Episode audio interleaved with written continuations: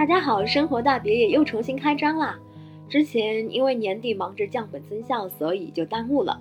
这一期我请来的这位嘉宾，他也是一位 HR 同行 Cita，来一起听一听他的民宿副业发展史。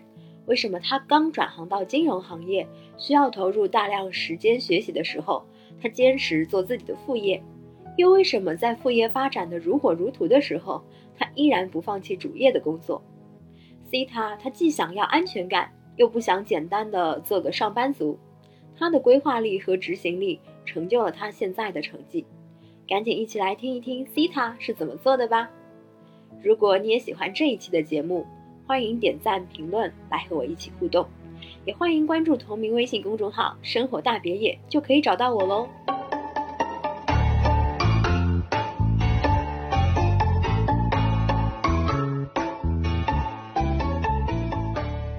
好，我是 C 塔，很高兴来到这生活大别野。我的主业呢是 HR，副业是一个民宿的老板，干了差不多有快六年的时间了。哦，那是哪个行业的呀？目前我是金融行业的。哦，金融行业会很忙吗？但是我知道金融行业其实挺不错的呀。超级忙，超级忙，每天差不多八九点下班，有的时候加班晚的话得十点十一点了。那你是在什么样的情况下想要做这样的一个斜杠青年呢？呃，其实我刚毕业来北京的时候呢，就是我当时不是金融行业的，我当时刚毕业来北京也是一个互联网行业的一个 HR，然后当时也是机缘巧合，然后一个同事他们家现在在做民宿，觉得还可以，然后所以说也介绍我去做这块儿。也是慢慢的开始接触到这一块儿，后来我从一八年才开始转行到金融行业，然后当时也是从一八年开始大规模的去做民宿这个副业的。嗯，那你是说一八年开始转行到金融行业，然后刚转到一个新的行业、新的公司，你就开始做副业了？你你是怎么想的？难道没有想到把时间多在新的职业赛道上去多投入一些吗？嗯。怎么说呢？当时其实我也是想百分之百的投入在我的主业里的，但是，呃，确实是我的心里的目标期望比较大，就是我还是比较想。在短时间内能赚到更多的钱。其实我刚毕业一两年，我的主业可能不会给我带来这样的一个我的一个心理期望，所以说我才去考虑做了副业。当然，就是我的副业跟我的主业现在他们都是相互不影响的一个状态。就是我每一块儿，我个人觉得做的都还算是不错。所以我们觉得可以多聊聊，因为我。刚开始其实简单跟你聊了一下，我很惊讶于你这样的一个模式。我觉得如果真的能够做到无缝衔接的话，那的确是很厉害。所以其实你刚进入到金融行业就已经开始了你的副业，主要是因为说你想赚更多的钱。那嗯，其实，在你刚接触一个新的行业也好，新的一个职业也好，你怎么去做到这两方面的兼顾的呢？我觉得做兼顾的话，只能说是花更多的时间去投入。所以我当时一八年的时候，刚步入金融行业以及刚做民宿这个副业的时候，我几乎就是每天就是很早七点钟就开始起床去处理民宿的事儿，然后九点多到公司要开始干公司的活，下班了之后要继续处理民宿的事儿，就是几乎没有周末，然后几乎是早七晚十二的一个状态，很拼啊。没办法，当时压力特别大。嗯，那有没有就是，比方说做着做着，哎，其实我的投入产出，我不知道，因为副业可能一开始投入产出不会很高，然后金融行业呢，其实也挺好的。那有没有想过，就做着做着，那索性就以主业为主呢？呃，我其实做民宿到现在还没有说是觉得说做着做着就是全靠以主业为主这样的一个想法，就是我觉得我可能还是。运气比较好，老天比较眷顾我。就是我从一开始做民宿到现在，我没有说是在民宿这块儿，嗯，有特别特别就是说难以跨过去的坎儿或者是困难。我觉得我从一八年到现在，民宿这块生意都还算是不错。听你这么聊的话，是主业也不错，副业也不错，是吗？目前差不多是这样的一个状态。嗯。哎，那现在你应该主业做 HR，从互联网转到金融行业做 HR 的话，你觉得有什么不一样吗？嗯，就是不一样，还挺多的，跨度特别大，整个行业的跨度也很大。因为我是学经济的，但是，嗯，我对金融这块多多少少会有一些了解。但是，你比如说让我真正去做这种一级市场、二级市场这种领域的 HR，我可能前期学习投入的时间精力会比较多，跨度非常大。所以刚开始一步入的时候，嗯，对于主业这块，我还是。嗯，各工作上各方面还是有挺多困难的。嗯，比方说有哪些困难点呢？比如说我一八年刚来的时候，其实我是以招聘为切入点去做的人力。然后呢，我之前所有的人脉资源都在互联网。然后从一八年的时候开始要跨行转到金融行业，那就等于说，其实我从零开始，然后去做这个行业人才的一个深耕。所以当时我几乎每天都在。金融圈子里跟各种人去打交道，当时是比较难的，这一点是比较困难的。嗯，其实我也是从招聘开始做 HR 的嘛，我觉得人脉的积累这一块，其实可能前期你是可以做一波就是人才的搜索，但是其实积累的过程还是需要用时间去慢慢的去积累。对，是需要很长的一个时间周期的。嗯，那好像后来金融这一块是不是也有一点点？有一点金融危机，因为现在其实也算是经济危机嘛，所以这一块对你们的行业有影响到吗？呃，或多或少有一些影响，因为我其实，呃，我我个人觉得金融行业比较好的一个时间节点，差不多就是在一八一九年，这是这两个时间节点。那其实从疫情来了之后，其实整个市场行业、整个市场环境都不是很好。然后呢，差不多从。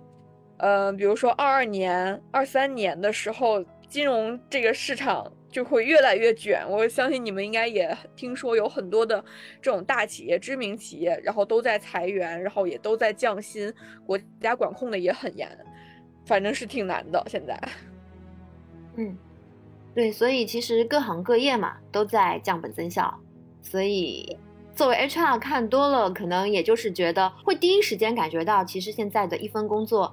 是很难给到一个人的安全感，会想到去给到自己一些更多的时间去做一些别的事情，研究一些副业或者斜杠，让自己有更多的一些其他的收收入。嗯，对，是这样。哎，那说回到民宿这一块，你刚才说是因为同事他们家开了一间民宿，那你自己？当时是怎么想说要做民宿？我知道你也是在北京嘛，所以你是在城市里做民宿，跟在这种旅游景点，因为大多数我了解的民宿，比方说都在风景非常好的像云南啊，或者是阳朔啊这种地方，所以你当时做的时候是怎么考虑的呢？我当时做的时候，因为。因为我有工作嘛，所以说我肯定不能选择像是郊区的这种有特色的这种独栋民宿去做，我只能说是深耕城市民宿。然后呢，我觉得就是城市民宿跟这种热门旅游景点这种呃特色民宿的区别还挺多的。您说的那个像是大理啊、阳朔啊这种地方，就是他们的客户群体主要是以旅游为主。然后呢，城市民宿的话，它其实面向的客户群体还挺广的。你比如说像是来呃北京旅游的，或者是出差的，然后看病的，然后或者是周末有那种小情侣或者同学聚会的，那我们这种的需求量，客户群体的需求量会比较大一点，然后客户的人群画像也不一样了。嗯，人群画像的话，感觉上他们可能就是以嗯短租的形式，因为有出差啊、聚会啊这种，一般都是一两天的。嗯，那我想知道你的房源是自己的吗？呃，房源不是我最开始的时候肯定不是自己的房源。嗯，那所以你当时就是要做民宿的话，肯定会有很多的一些嗯投入嘛，不管是房子的投入还是时间精力。其实时间精力刚才你已经提到了，你每天要花大量的时间。所以你当时这样的一个想法出来的时候，有没有跟呃身边的人聊过？然后嗯，他们是怎么样的一个想法建议？然后给到你怎么样的一些支持吗？我从一八年的时候开始做民宿，其实当时是我毕业两年左右的时间，积攒的积蓄，当时我觉得也也不是特别多，因为光靠主业来看的话，因为还要生活呀、租房呀，所以说压力还挺大的。那我一八年开始有做民宿这个想法成型的时候，其实我跟我身边的朋友都有去聊这个事儿，包括跟我的家人呀，跟我男朋友都都有说过，但是他们就是不是很赞同我去搞这个东西，因为毕竟就是说我要去重新创业去做一个副业的话，可能我前期的投入的时间精力和我的成本还是比较大的。然后，呃，他们可能也是担心我就是。竹篮打水一场空，然后最后所有的钱都投进去了，然后时间成本也花了，然后效果不是很好。我身边的朋友也不是很赞同，因为他们可能会觉得我副业加主业就实在是太忙了，我没有精力去照顾这么多东西。然后所以说，嗯，当时还是挺有种那种孤立无援的那种感觉。最开始的时候，嗯，其实从我这边来听的话，我也觉得风险是有一点大。因为毕竟你的事业其实是刚刚起步，很有可能两边都没有做好的话，那其实就有点得不偿失了。所以你当时是自己怎么怎么想的，然后坚持下来的呢？嗯，就是我其实当时我是一个不太拘泥于现状的人，我觉得就是我一定要跳出这个舒适圈，就是就是大家可能就会觉得，嗯，我的工作很稳定，然后行业也比较好，就是在这个稳定的行业里面，就是深耕。会比较好，会比较稳妥，但是我觉得我是一我是一个比较激进的人，所以说我我还是比较想在保住我主业稳定发展的同时，我再去开拓一个副业。然后当时我自己是比较坚持的，所以说我当时前期的话也做了很多的这种工作，然后去呃让我的副业和主业能够处于一个平衡的一个状态。嗯。能说说看你前期具体做了哪些的准备工作，然后来保证你的后续工作能够顺利的开展吗？呃，民宿这块是我大概前期有准备了差不多半年的时间，然后呢，这半年其实我就买了很多的书去读，就是看他们的客户群体是怎么样的，包括民宿的一个设计，然后这些，同时的话去做了一些市场调研，然后呢，我现在锁定我。那个目标选址区域内，看看其他同行是怎么做的，他们的房子的群体、房子的装修、房子的设计，然后定价，然后平台上是怎么运营的。我也在附近订了一些民宿去试着住了一下，然后反正就是，嗯，很多很复杂。我记得当时还做了一个表格，然后一做了一个一个 PPT，然后去做这个这些调研。嗯。听上去感觉其实你规划能力啊、执行能力都挺强的，嗯，让我有种感觉，就是你不太像一个 HR，你知道吗？呃，就是很多朋友也这么说，嗯，所以哎，有点扯远了，就是你一开始是怎么做到 HR 的呢？嗯，怎么说呢？就是我觉得，嗯。也是一个很机缘巧合的一个一个前提，就是我其实是学经济的，那我其实来北京找工作的第一年，我完全是按照就是金融经济这种相关的岗位去找的，但是就是很机缘巧合，也是我的表哥就是给我介绍的工作，他说他说他觉得我适合做人力，我其实来北京实习的时候。我当时也是想说，就是看看北京是怎么样的一个情况，我适不适合在这个地方长期去工作生活。我当时差不多干了有三四个月，然后我就觉得好像也挺有趣的，每天能接触到很多人。后来慢慢的，对于这种人力这块这个岗位也比较感兴趣了。后来也慢慢毕业之后，也就在这个岗位开始深耕了。嗯，所以。共同点就是他能够跟很多不同的人接触，跟不同的人去聊不同的事情，他其实有很多新鲜的事事物可以输入给到你。对，是我还是比较喜欢接触新鲜事物的。嗯，好，那我们再说回来，刚才你说你前期做了很多的准备，像客户群体啊做做了很多市场调研。嗯，其实我觉得很多从零到一的过程，呃，最初的一个基础就是要做好。这个调研了解你的客户的画像到底是长什么样子的，所以我想知道说你的客户群体的这个画像是自己怎么慢慢的摸索出来的呢？我最早的时候那个民宿上架其实做的就是亲子主题的，然后我最早没有想说去做这种亲子主题的，但是就是平时日常生活中，包括你去商场吃饭呀，或者是去游乐场玩，你会发现，就是其实有很多是带着孩子的爸爸妈妈，就是亲子家庭这种群体还是挺多的。所以当时我也是尝试的一个想法去做的第一套，然后我当时做的是。呃，亲子风里面包括有海洋球池或者是小滑梯，就这种比较吸引小孩子眼球的东西。我当时尝试的去做第一套，然后后来我发现，哎，效果还不错，就是生活中就是发现的这个风格。嗯，所以感觉上你其实也是一个非常会观察、善于总结，把你的想法落落在这个实际的操作里面了。可能就是说生活中的细节这一块呢，就是我可能会关注的比较多一点，然后我可能会想这些细节会会不会融入到我的民宿里面来，然后以及我的民宿在吸纳了这些细节之后会带来怎么样的一个收入或者是效果。嗯，能具体比方聊一下你的第一套房子或者第一套房源是怎么从零到一这样开始做起来的？因为一方面是整个一个房子的一个风格。然后第二方面呢，就是你的这些客源你是怎么，呃，来获得的？呃，风格的话，就是我最早的时候定位就是在亲子亲子风，然后房源的话是一个比较有缘分的一个机缘巧合，就是其实我没有想没有想那么早去收第一套房，然后其实我最早的时候定的目标是是在过完年之后，但是当时。九月份的时候就有出来一套房，然后刚是当时刚好也是楼里的一个业主朋友问我说：“哎，你要不要我这套房空出来了？”我也挺支持你们去创业的，所以说当时我收第一套房的时候，我当时我记得我印象特别深刻。我那天早上去签合同的时候还发着高烧去签的合同，签完合同之后下午就去了家具或者是这种呃建材市场去选材。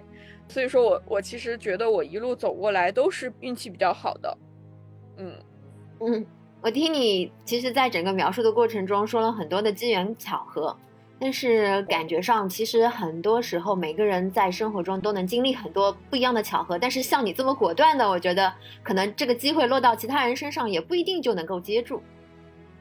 嗯，我觉得就是还是时机，就其实我觉得我的副业，嗯，到走到现在来说，我自己个人认为就是天时地利人和，然后就是完全就是有很多的人在帮我，同时的话，我也很感谢我自己，就一直在坚持做这个事儿。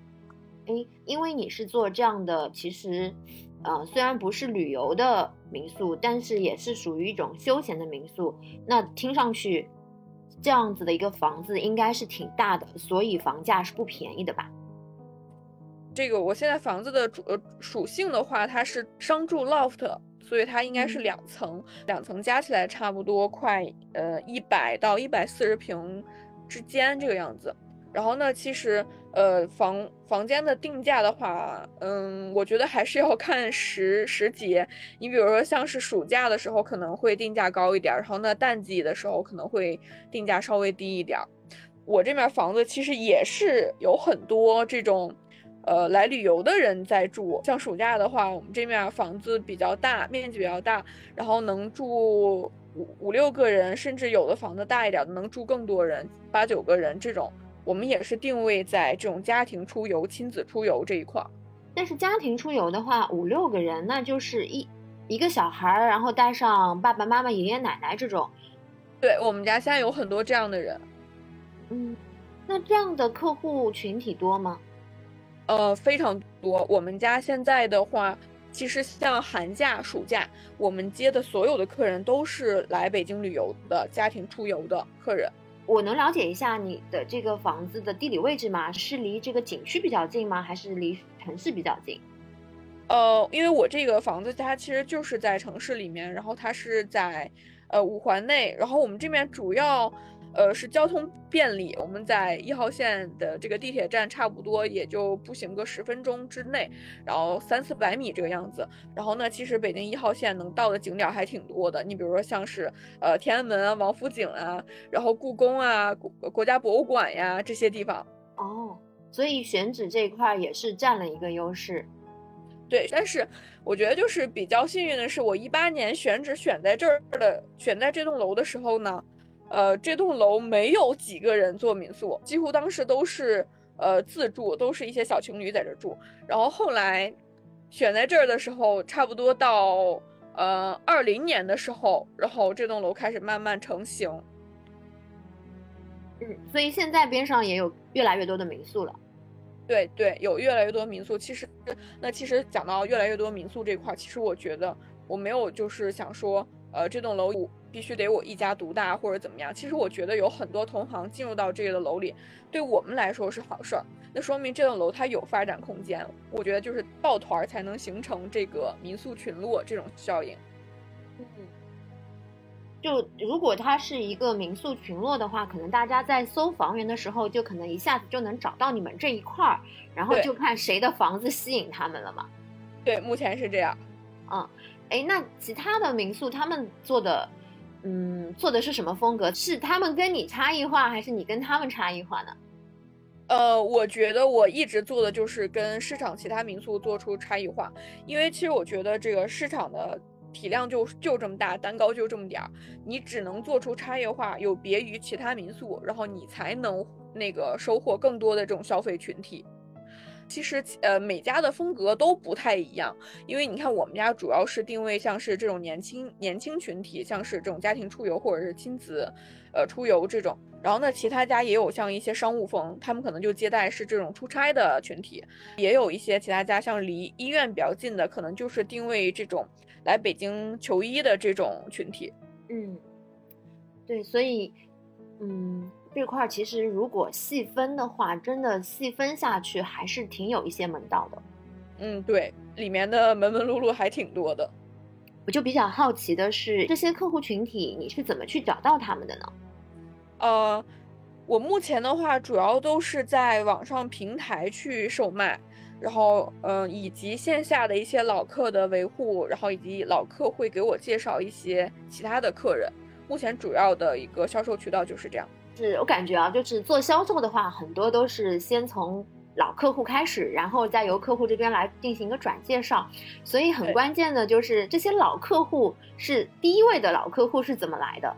呃，其实我们做民宿一开始的话，我们最大的一个销售渠道就是线上平台。你比如说像是美团、携程，然后途家、木鸟这种这种平台去来的。在这一块，比方说在网上投放的时候，你有做什么，或者说攻略啊，或者是有什么技巧吗？呃，这个技巧当然是有的，因为。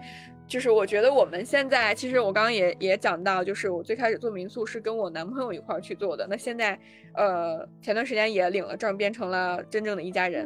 然后，嗯，对，然后呢，现在呢，其实我觉得我们俩现在的。在民宿这一块的分工是相辅相成的，因为就是我可能比较擅长像是销售，或者是跟业主去谈一些合作，或者是包括一些设计。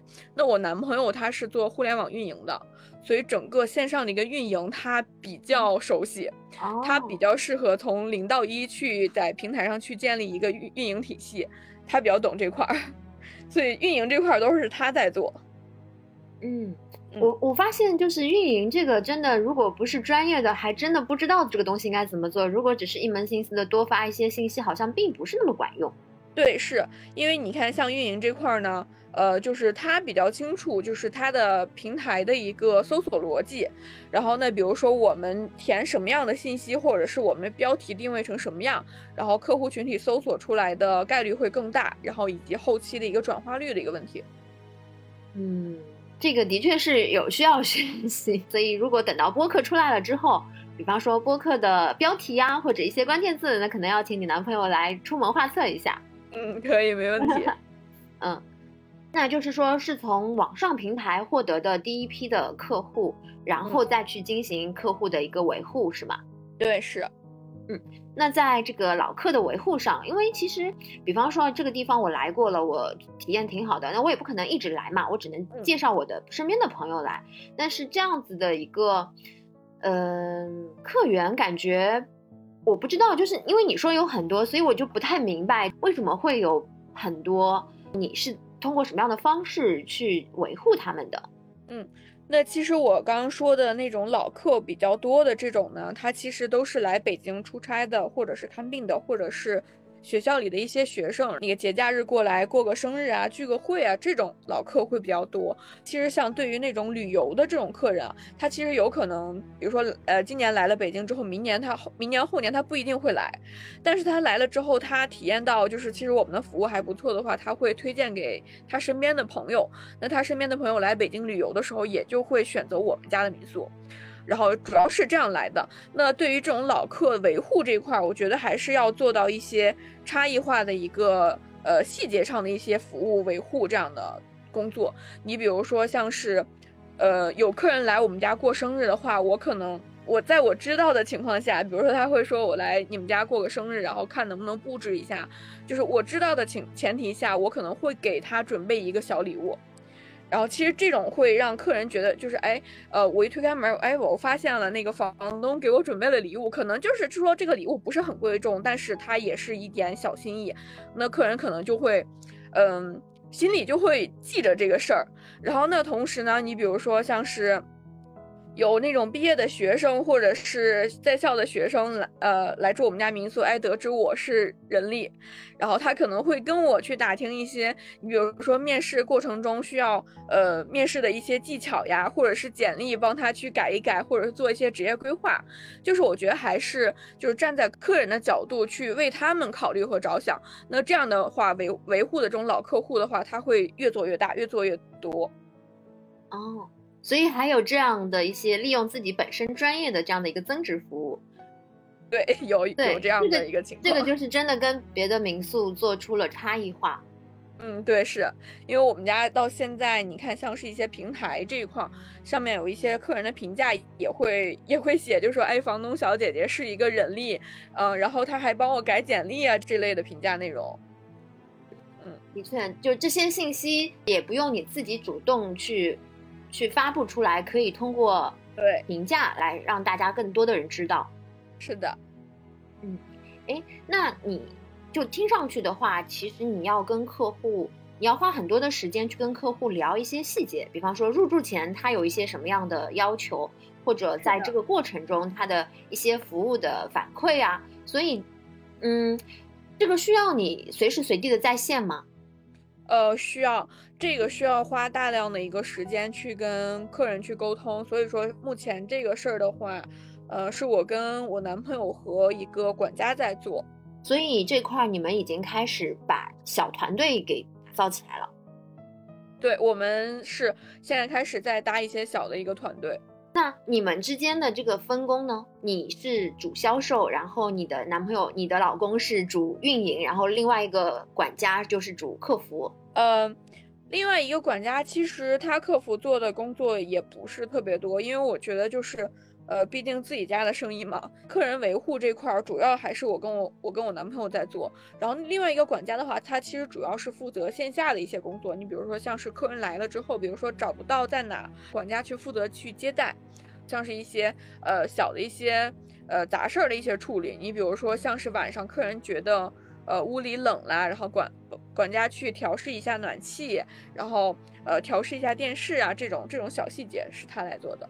整个一个比方说民宿的运作的 SOP 这一块，你大概是花了多长的时间摸索出来的呢？嗯，我觉得差不多是有花了将近小一年的时间。嗯。对，才摸索出来的。因为之前，呃，你比如说像是这种标准的 SOP，我们都没有。就我们刚开始做第一套民宿的时候，就是一股脑，然后 啥也没有，就是就开始搁那瞎整。最最开始的时候，确实对我来说确实是瞎整。到时候后来慢慢的才开始有了这种规划，然后才开始有了这种标准的一些制度。听上去其实花了一年的时间，其实是挺长的。我不知道真，我不知道就是。应该是花多少时间？但是我觉得一年的时间，在这个过程里面，应该是有一些磕磕碰碰的。所以能聊聊看你的，你印象比较深刻的那些经验教训吗？嗯，其实我觉得对于那种专职搞民宿的人来说，花一年的时间确实是很长。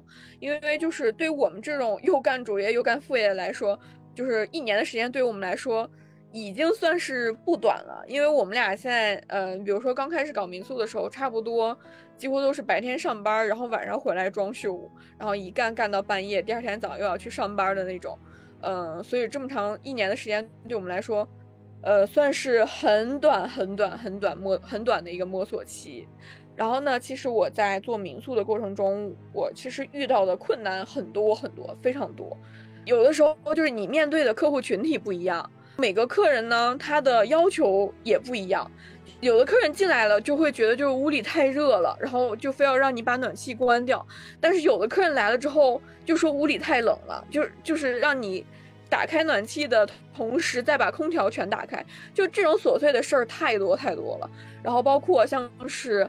我做民宿，因为可能也会有存在像是扰民的一个情况，因为你不仅要维护好你自己的客人群体，你也要维护好你这个民宿周边邻居的一个关系，非常多非常多。我觉得，我觉得要是把我民宿里遇到的这些困难写成一本书的话，都能写很厚一本。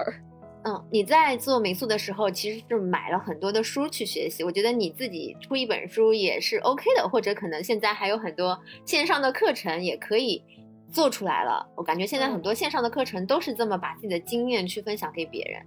嗯，其实就是民宿线上教学，或者说是线上那个一对一陪跑这个事儿，我有想过，但是碍于就是我们现在的时间精力实在是不够用。实在是不够用，所以说，呃，那其实有一些同行，有一些民宿的小白，然后想进入这个行业的，他们目前也有加到我微信，就是有的时候也会问我一些相关的一些情况怎么处理，然后我只能就是说他在问我的时候，我去给他一个解答，但是我没，我现在确实没有办法，就是，我去在网上再去做一些直播呀，或者是像您这样做一些播客，去给大家做一个专业的一个教学了。那我感觉，如果播客播出来的话，可能会有更多的人想要来了解你怎么做成这样的一件事情呢？哎，那你有没有写一些公众号啊这样子的？呃，说实话，没有时间去写，因为就是我有发一些小红书，但是我的小红书上也没有说是过多的去介绍我的民宿怎么样怎么样。我小红书上可能现在。还是辅助已经订了我民宿的这些客人，因为我之前也说过，就是我民宿的这种旅游的群体很多，那他们其实，在旅游的过程中可能会问你，哎，就是我那个故宫我该怎么走啊？我该怎么玩？或者是问你，哎，环球环球影城我我第一个该去什么项目？然后呢，我其实还花了比较长的时间去做这种攻略的一个撰写，目前的话也没有撰写很多。用这些攻略去帮助我现在订房的客人，然后教他们在北京该如何玩，该如何旅游。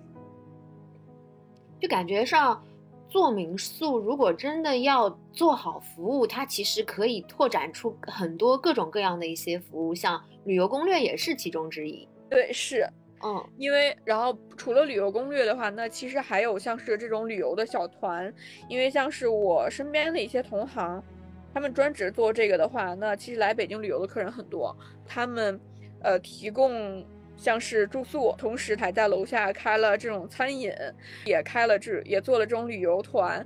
然后呢，其实可以说来北京算是一条龙全包的一个服务，可以延伸的细分的赛道还是挺多的。这个其实就是一个生态链嘛。那如果真的做起来了，是一个很庞大的一个业务链。感觉如果真的做好了，主业就可以。结束。嗯，我我想我有想过这个问题，我们都有想过这个问题，是不是可以把主业放下，然后专职去搞副业？嗯嗯，就是其实我我跟我男朋友我们俩的想法是非常一致的。我觉得就是现在你看这个社会确实经济不是很景气，嗯嗯，像是民宿啊旅游这块儿断断续续的。然后我们也看不清未来的一个发展的一个趋势。然后呢，我觉得就是，呃，如果专门深耕副业这一块，还是有很大的风险。嗯，你指不定哪天就北京旅游的人少了，然后你你这块就。不行了，淡季了，就是每年都是淡季，那没办法。对我们俩来说，我之前说我对于像是民宿创业这块是比较激激进的，那其实我对于主业这块我是非常稳妥的，所以我们俩现在就是又激进又稳妥的一个一个状态。主业这块我们俩是目前短期之内暂时不会放弃，所以我们现在是一直就是主业加副业一块去往前推进去走动的一个一个一个一个情情况。嗯，明白。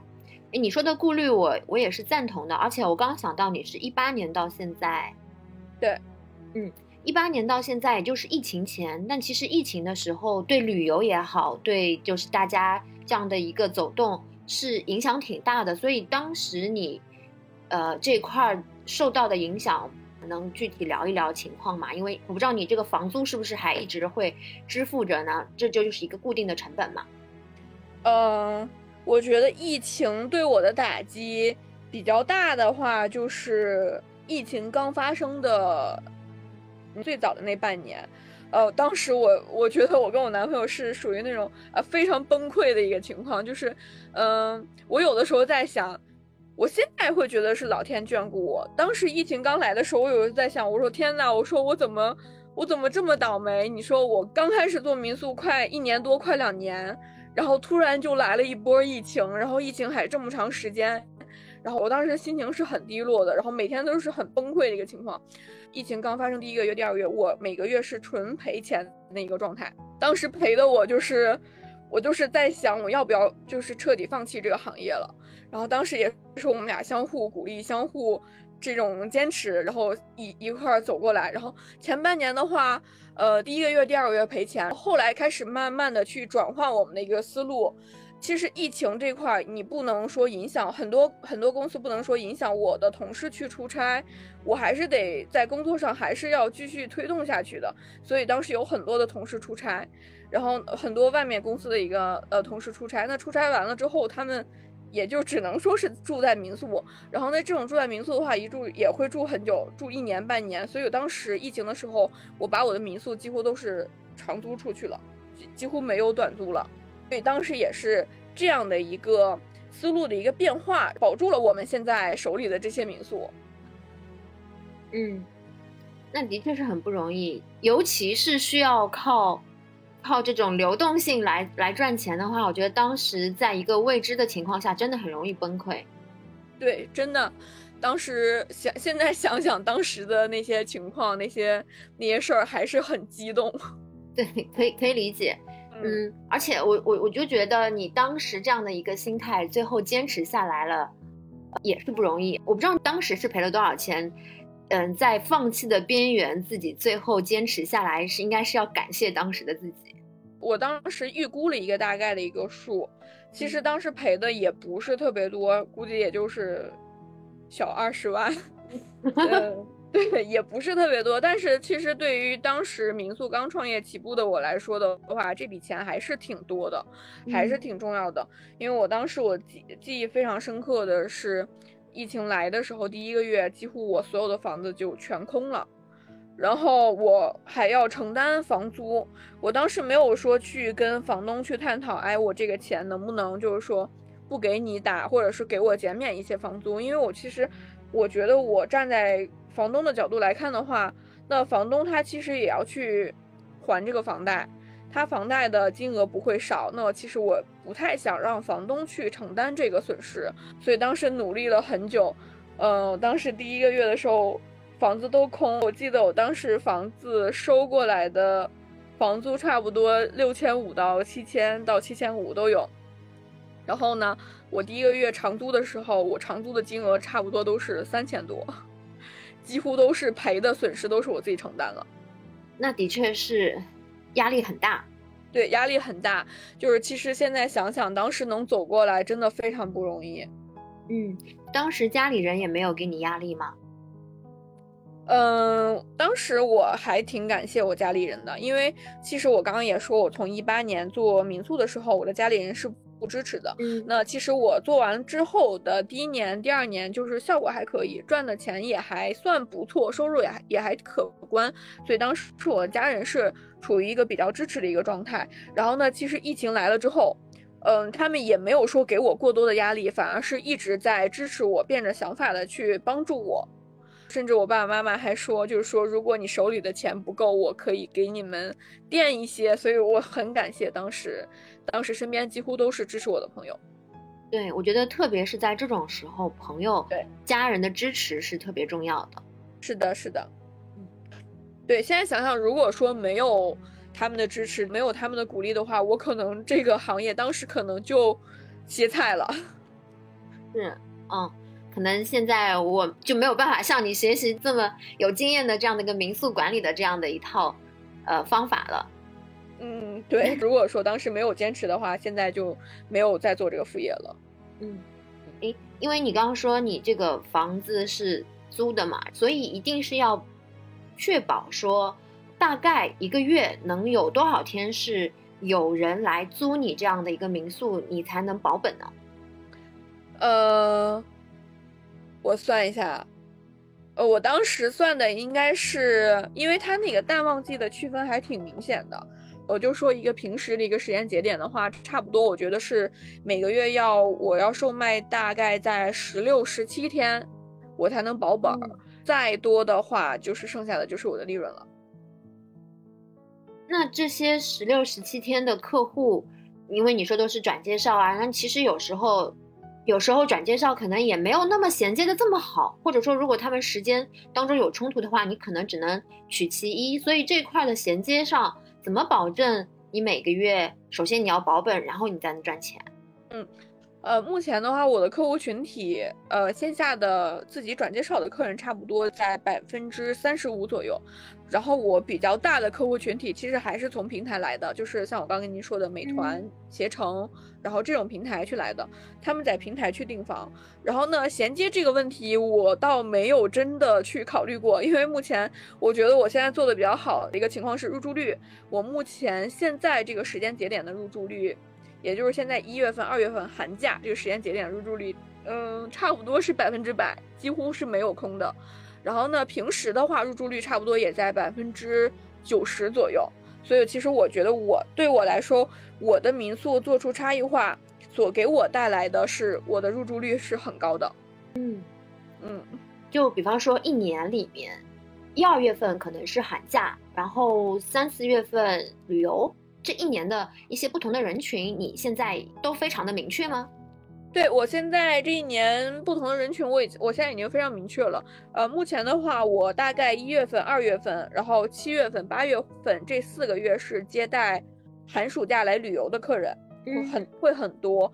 平时呢也会零零散散的有一些游客。平时我大部分接待的都是一些商旅来出差的，或者是北京本地的客人。商旅的客人住住这么大的房子吗？嗯，我跟您说，就是商旅的客人呢。呃，他们肯定会，呃，比如说要派出来三四个这样的一个客人，那他们肯定是住民宿要比住酒店要划算呀。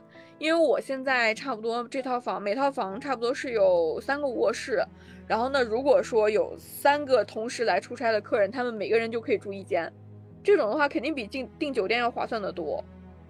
哦，这倒是一个挺好的。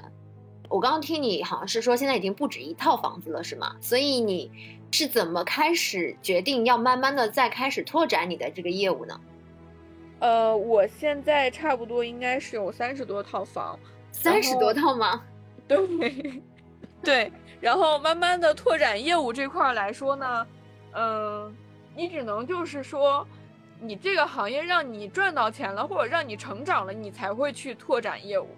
才会去拓展房源，所以说，我觉得现在这个这个行业目前对我来说的收入还是算比较可观的，所以说其实我也一直在慢慢拓展。那我其实我一直在跟我男朋友在呃探讨一个事儿，就是我们俩现在主业加副业，我们有多少精力能去呃完全 cover 住我们现在这个副业的这个房源的数量？那我们那天其实想了一个目标，我们觉得五十套以内。我们是能忙得过来的，如果再多的话，那确实是可能就只能放弃一面了。嗯，这个三十多套，我其实挺震惊的。我本来以为可能就是呃十套左右，因为毕竟你们是有主业的，而且你刚刚也说了，金融行业其实很忙。嗯，所以我没有想到一下子就迅速的发展到了三十多套。对我，我尤其是在。二三年发展的会比较多，也就是疫情结束的这一年，我整体的规模会扩展的比较大。哦，二三年差不多有发展了，得有十六七套。那你比方说你刚刚说的那个，嗯，民宿的群落，你可以把这边上的都统一的留下来，那不就是可以减少这一方面的竞争压力吗？嗯，我觉得竞争对我来说，我觉得良性竞争是推动这个行业前进的最主要的一个因素。我觉得是这样，就是我其实我不怕，就是说我身边的同行越来越多，我反而怕我身边没有几个同行，没有几个同行，我自己搁这一枝独秀。我觉得就是大家团结起来还是会赚钱的。所以，我们其实目前我们身边都是比较良性的一个竞争的一个形式，就是有什么困难，大家坐在一块儿去商量。嗯，我觉得真的是 榜样太厉害了。嗯，因为其实我我们目前发展的话来看，我们不仅这一个区域，我们在去年十月份的时候，我们也拓展了其他外面的一个新区域。然后目前的话，也打算在二四年这一年的时候，在新区域能做到十套左右的一个规模。目前现在差不多是已经有三套上架，并且正常的运行售卖了。所以现在三十多套房，那我就盲猜的话，就是其实收入也是很可观的。那对于这样的一笔收入，你们自己有什么样的一个嗯规划吗？呃，我们目前的话，因为最早之前创业初期，然后我们是觉得所有的我们的我们的利润收入百分之七十要用于拓展，就是新的新的房源拓展。然后呢，现在其实整体的一个嗯那个占比没有那么多了。我们现在其实差不多百分之五十用于新项目、新行业拓展，剩下的百分之五十都攒着了。嗯嗯。呃，说明说明你的利润盘子越来越大了，所以就是再投资的话，可能不用那么多的资金了。所以是的，这听上去很赚钱，感觉会让很多人都有蠢蠢欲动的感觉呀。呃，就是我觉得这个，嗯，收益跟付出是成正比的，然后跟风险也是成正比的。嗯，你刚才说收益跟投入也是成正比的嘛？那有有没有想过？不要做的那么辛苦，但至少反正现在收益都还不错，就可以让自己，呃，做点其他的一些事情。那否则你的时间精力都在管管理民宿上了。其实我觉得，就是我觉得那个人的这个 欲望会越来越大。就是当你就是把现在手里的这些事儿做得很好的一个情况下，你会去想要去得到更多的东西。对，其实那其实我们现在副业这块儿，我们也没有说专门去做民宿这一块儿。那其实我们在老家这块儿也也去新拓展了一些其他的副业，你 比如说我们像在，因为我们老家都是甘肃的嘛，然后我们在甘肃这边也去拓展了一些餐饮业。嗯嗯，就就听上去你就是不适合上班呀。对对对，其实其实我觉得来我我经常跟我同事说啊，我说我说哎呀，我说工作影响我的收入，我总是跟我同事这么说，但但是其实可能就是我嘴上说说，但但你说真要让我这个辞职的话，我可能还不会辞职，我可能还会选择更稳定一点的。我真的觉得工作真的影响你赚钱了呢。对我我有的时候也这么想。哎，那说回刚才你说百分之五十用于投资，另外百分之五会留下来自做自己的规划，所以自己的规划这一块会会怎么去打理这一部分的钱呢？攒下来的钱肯定是用于投资不动产，买房啊，买车呀。哦，对，嗯，哦，中国人你看就是有钱就买房，有钱就买车，因为就是这种不动产在身边，他才会有安全感。哎，那你没有想过把这个民宿买下来，这样子你的固定成本就可以减少了吗？我没有想过去买民宿。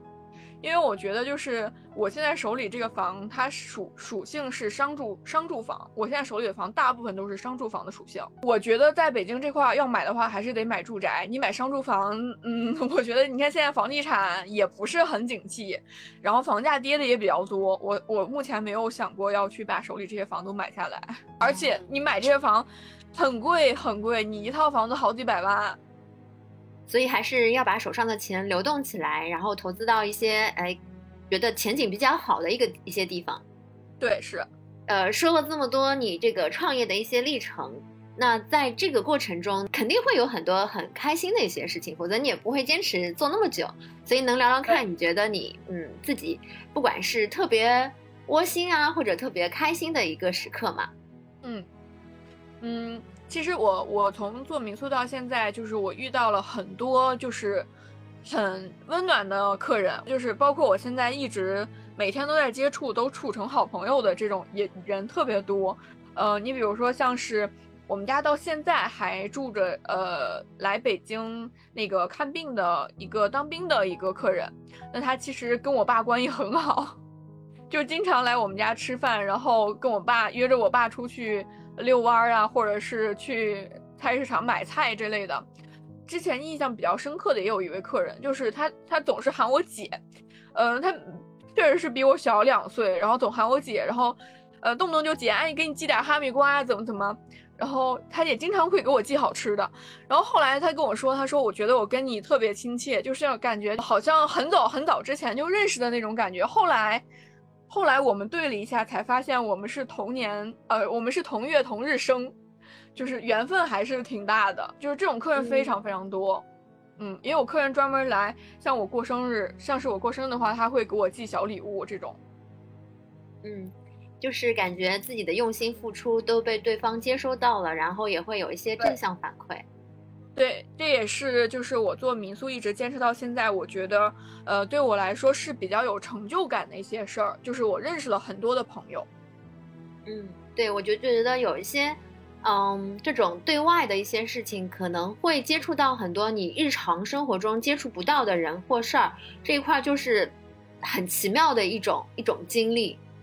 对，是，就是经常我会感觉就是，哎，我好像跟你就是，嗯，我们就是注定要成为朋友，或者注定要成为闺蜜，就是这种感觉。对我，我非常赞同。我就是我在做播客的时候，也是会聊很多不同的人，然后在这个过程里面，我觉得，哎，好像有种呃相见恨晚的感觉。对对对，是是这种感觉。对。嗯那好呀，今天非常谢谢 Cita 分享的这么多关于民宿的一些事情，很多就是让我完全想象不到，然后开拓了一下眼界。那在最后的时候，Cita 有什么想要对一些想要做民宿或者对这块也非常有兴趣的朋友说的话吗？首先，现在想步入民宿行业的。呃，新人还挺多的，因为我在小红书啊，或者是，嗯，在这种知乎上，我经常能遇到问我该怎么去做这个行业的小白小萌新。其实我还是建议大家要慎重考虑，就是说已经思考清楚了我要步入这个行业，那我觉得就是最重要的一点就是坚持，因为我现在身边有很多这种小萌新，在刚步入民宿行业遇到一些困难之后，就已经开始在打退堂鼓了，甚至有一些。呃，小萌新房子经营了差不多两三个月就已经不干了。这种我觉得一定要坚持。其实我觉得不仅是民宿这个行业，就是你做任何事儿，包括是创业这块，我觉得所要做的一定就是要坚持，坚持加努力，最后就会得到非常好的回报。嗯，他们他们这种想要放弃的理由，他们有跟你聊吗？他们是看不到希望，还是觉得自己太辛苦，或者怎么样？各种原因。嗯。都有，就是我目前的话，身边有一些朋友，就比如说房子刚收来，刚收来之后，他就要，比如说要跟派出所报备，要上平台，就是前期的流程是很复杂、很复杂的，就是已经多到你想象不不到的那种工作量非常多，他们就觉得哇，这个行业怎么就是这么难呀，然后就就就要开始放弃了。然后再一个的话，你比如说像是运营两三个月的这种，比如说你接的客人，嗯，可能是来聚会的，然后扰民了，那可能就是这种问题会上升到幺二三四五或者是派出所，然后他就会觉得，哎呀，嗯，那个什么派出所都跟我说了，然后不能怎么怎么样，这幺二三四五都批评我了，然后怎么怎么，他们就可能就要放弃了。那其实解决问题的方式有很多，你比如说像遇到扰民这种，你首先第一要去。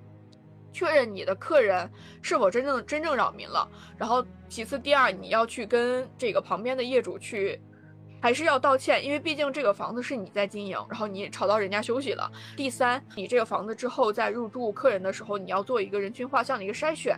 你比如说你只接待像这种出差的，或者是看病就医的，或者是小情侣两个人，像这种。聚会，然后带着孩子很多的这种，就尽量不要再接待。其实我觉得，就问题出现问题，解决问题才是比较好的一个情况。嗯，还是以积极的心态去做，把这件事情推动起来。我感觉你在说这些事情的时候，整个心态都是积极向上的，而且并没有一种抱怨的一个状态在里面。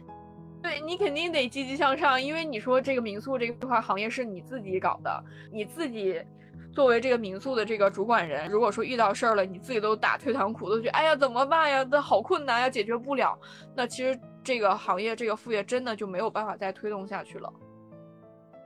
其实我觉得，嗯，我还是要跟这种想进入民宿的这种小萌新去说，就是。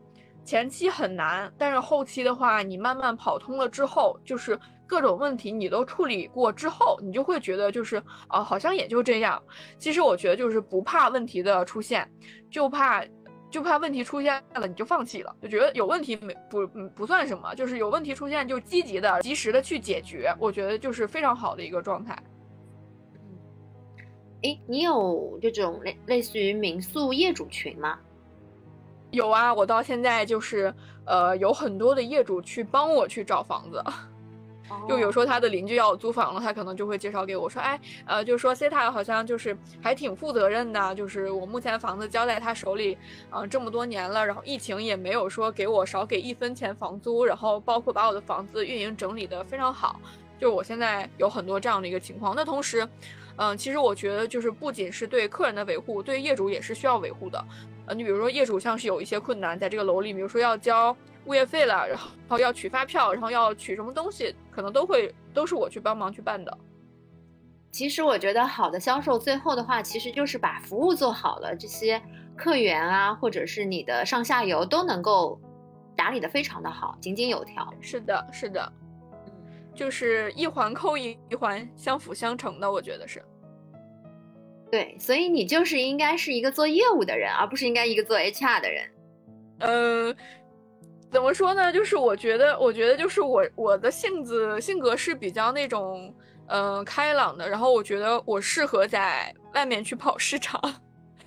当然，就是我觉得我做 HR，我觉得嗯对我来说。我的成就感也是比较大的，因为我前期你看我像是做招聘，所以说其实公司我们公司的体量不算特别大，所以说我在公司现在差不多也干了得有快六年的时间。那公司目前其实百分之五十甚至到百分之六十的人都是我引进进来的，所以说我目前的话，我的成就感还是比较大的。嗯，理解。做招聘的嘛，就是会特别觉得，哎，这些人都是跟我特别熟、特别好的，这点我也有感觉。对，是是是，好呀。那今天真的非常感谢 C 塔的分享，也祝愿你的这个民宿规模能够越做越大，早日自由，真正的自由。谢谢，嗯，谢谢。也希望你的播客粉丝越来越多。然后我也希望之后我们能够再做一个返返场的这样的一个沟通。可以啊，没问题，没问题。如果说之后你们要是像是有什么互联网的之类的东西，我也可以呃举荐我的男朋友。挺早之前就听说做民宿是很赚钱的，所以就想找一些民宿的斜杠青年来聊一聊。C 塔年纪轻轻就做了包租婆，真的是五辈之楷模呀。C 塔的赚钱思维真的很厉害，他敢想敢做，才能做出这番成绩。今天我还在新闻里听说，预计二零二四年出游人数预计会超过六十亿人次。那民宿会不会是一个风口？你怎么看呢？欢迎留言来和我一起讨论吧。